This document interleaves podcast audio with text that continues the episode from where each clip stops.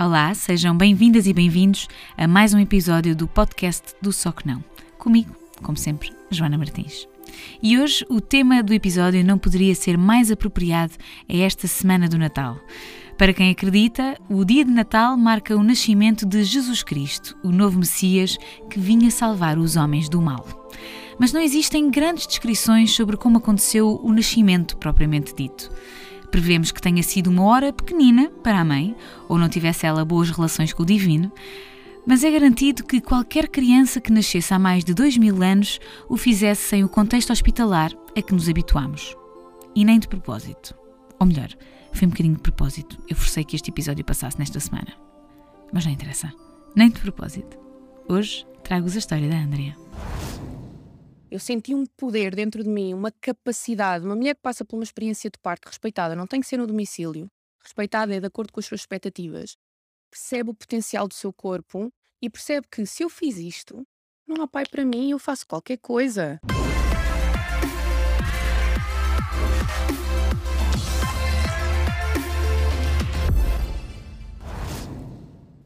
Andrea apresenta-se no Instagram como Mãe Loba, mas quando me escreveu para o Só Que Não, apresentou-se como, e passo a citar, uma mulher absolutamente normal, inserida social e profissionalmente, com estudos superiores na área do direito, advogada de formação. Senti nesse primeiro e-mail que a Andrea procurava afastar-se com esta apresentação da ideia prévia que a maior parte das pessoas tem acerca de quem decide fazer um parto domiciliar assistido que são pessoas antissistema, anarquistas, irresponsáveis, que põem em causa a vida dos próprios filhos, que é coisa de hippies antivacinas, gente desinformada e por aí fora. O tema da maternidade causa reações viscerais. Não há comentários moderados. Os grupos estão separados por um fosso.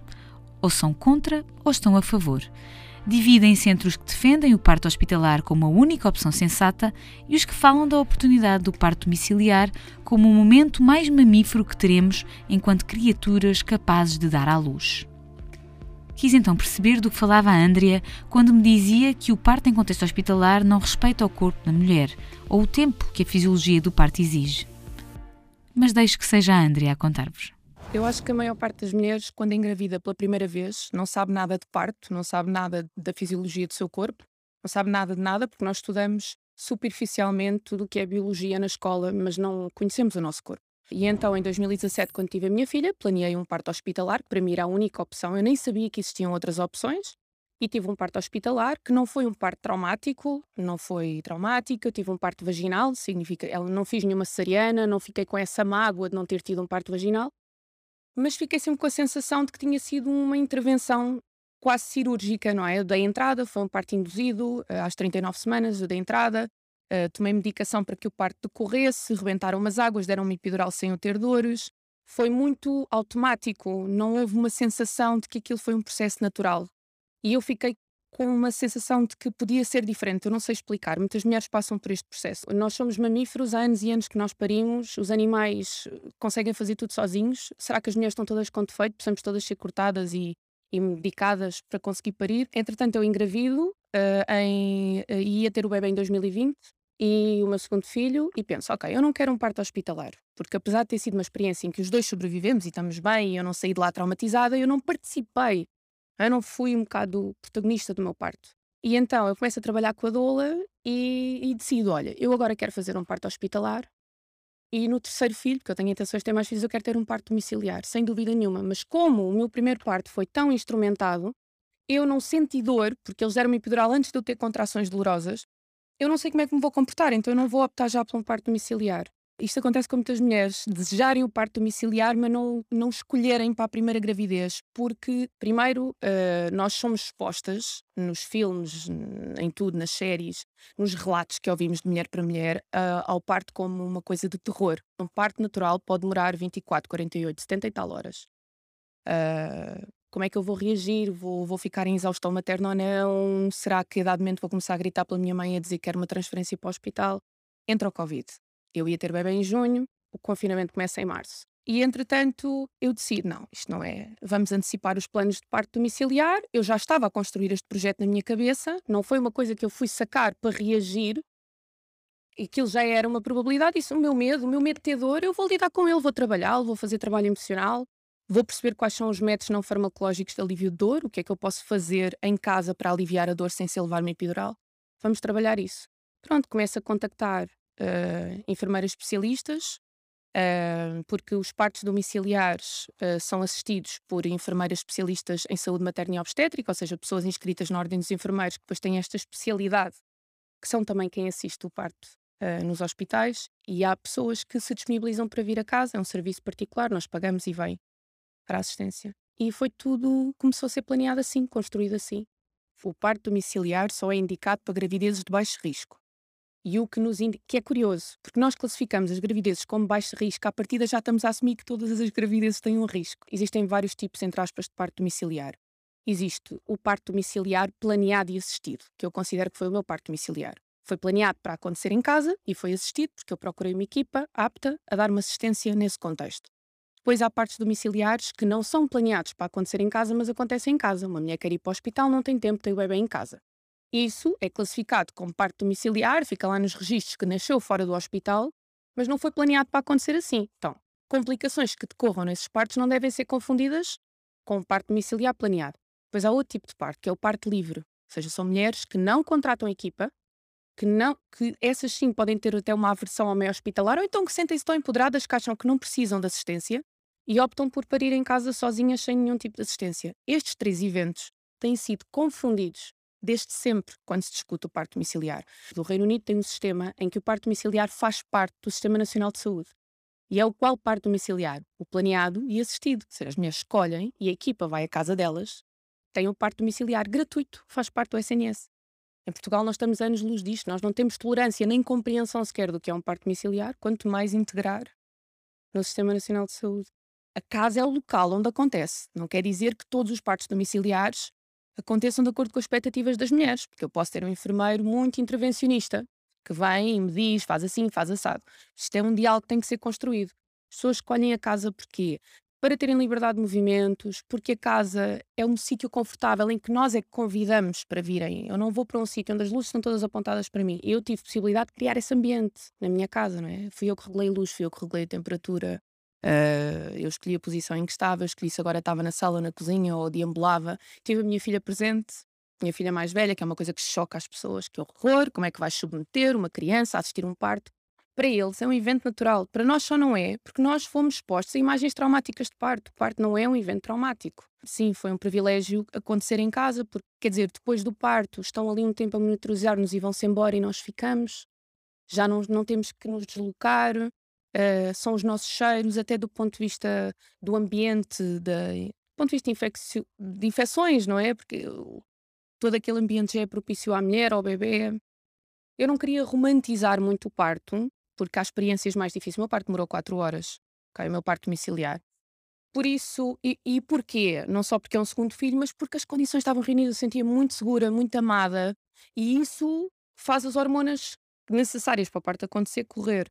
E para dizer que estas condições de liberdade de escolha dos movimentos, do ambiente estar mais adequado à mulher, isto é possível fazer em hospital. Nós confundimos muito a tecnologia, ou seja, a evolução da ciência e da medicina como uh, uma coisa necessária, quando, a meu ver, e a ver de muitas pessoas, devia de ser uma forma de ancorar o processo fisiológico, de intervir se necessário, de apoiar as mulheres que queiram ser apoiadas. Uma mulher que não está a tolerar a dor, ok, ainda bem que temos epidural.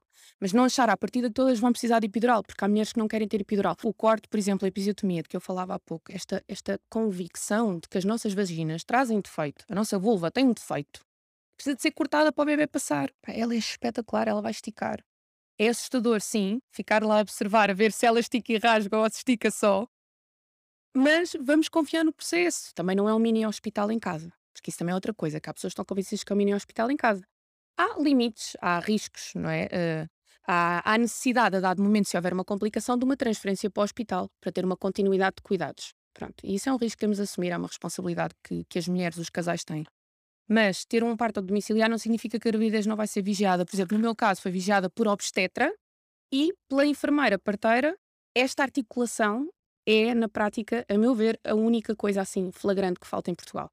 É uma mulher estar em casa a parir e poder ir para o hospital e não chegar lá e não ter que mentir e dizer que não estava num parto domiciliar, estava só em trabalho de parto. Porque chegamos lá e o estigma é brutal. Ai, o que é que queria? Que irresponsabilidade. Uh, e a senhora queria pôr a sua vida em risco, a vida do seu filho. Há uma necessidade de mentir, até das nossas próprias famílias. Uh, e eu não contei a ninguém que ia ter um parto domiciliar. E porquê? Pai, sou dona da minha vida, ninguém tem nada a ver com isso. Mas eu ia ser sujeita a tanto escrutínio, a tantas perguntas, que eu achei, não tenho tempo para isto, não tenho arcabouço emocional, deixa acontecer e depois vão saber. É muito giro porque da parte dos meus sogros houve hum, aquele discurso de uau, és tão corajosa, és tão capaz. E, efetivamente as mulheres de antes faziam-no, porque é que agora não o estão a fazer, o que é que se passa?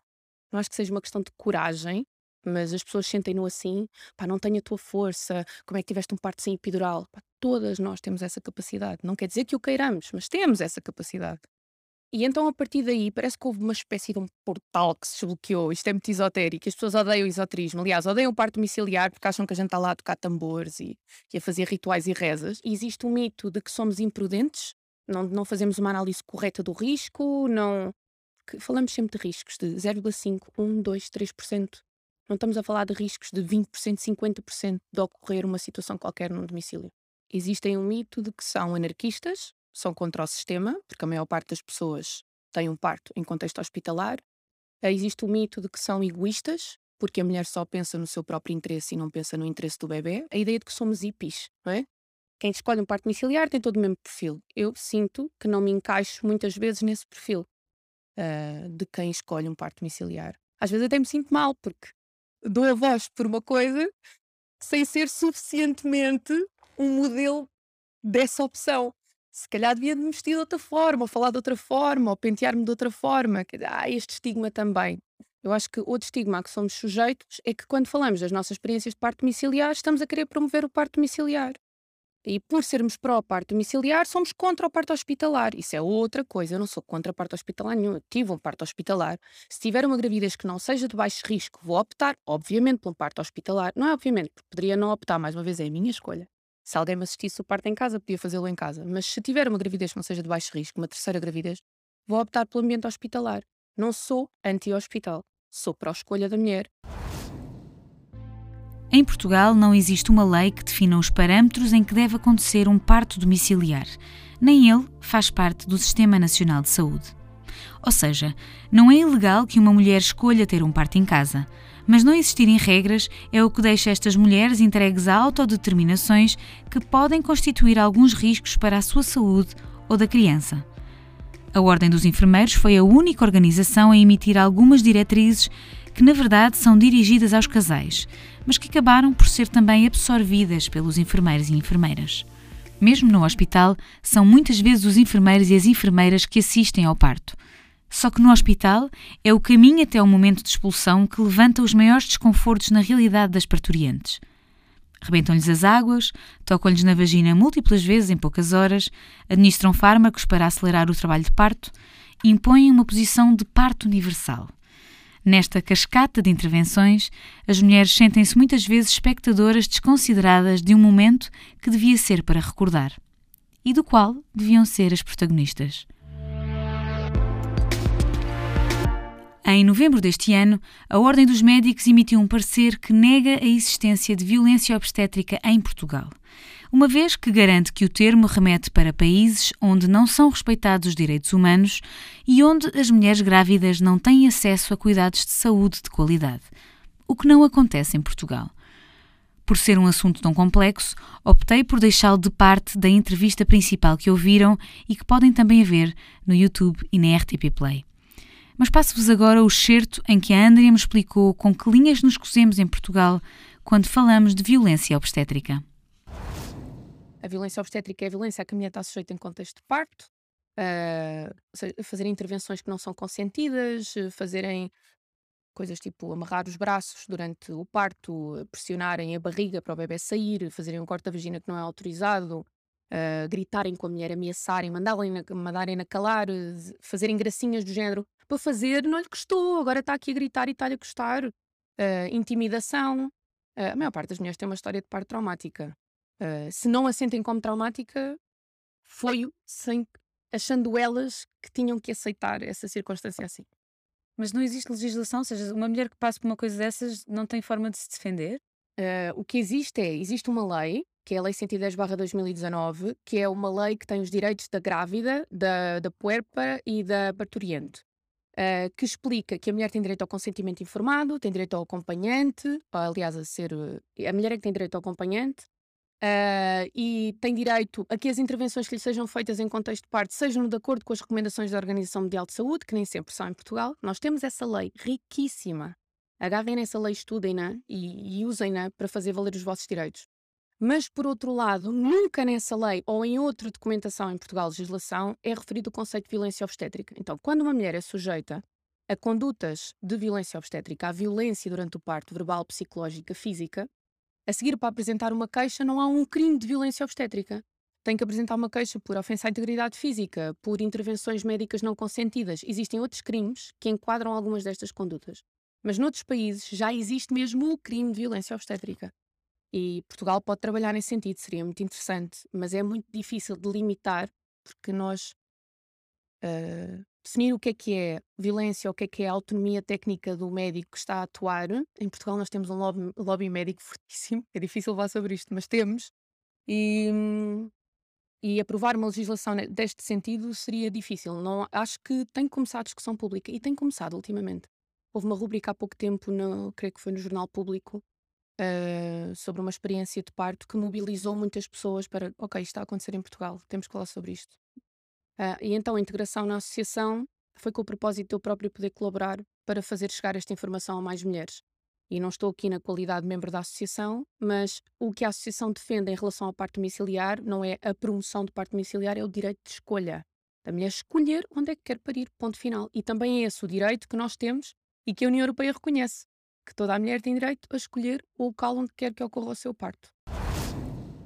Sabermos os nossos direitos pode ajudar-nos a defender as nossas posições em caso de vulnerabilidade. Recomendo por isso que deem uma vista de olhos ao site da Associação para os Direitos da Mulher na Gravidez e no Parto e a consulta ainda da página de Instagram Violência Obstétrica PT para saberem mais sobre a campanha hashtag Eu Vivo. Na próxima semana vou partilhar a história do João. O João trouxe-me uma nova perspectiva sobre a saúde mental. Aprender sobre a ciclotímia com o João foi também aprender que é preciso estar disponível para ouvir um pedido de desculpas. Mas sobre isto, falo-vos na próxima semana.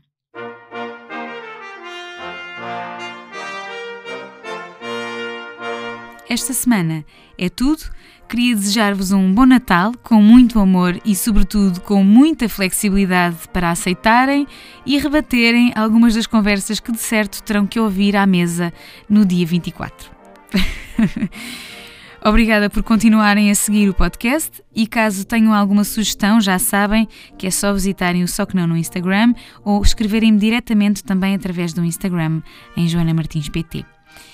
E pronto, é tudo.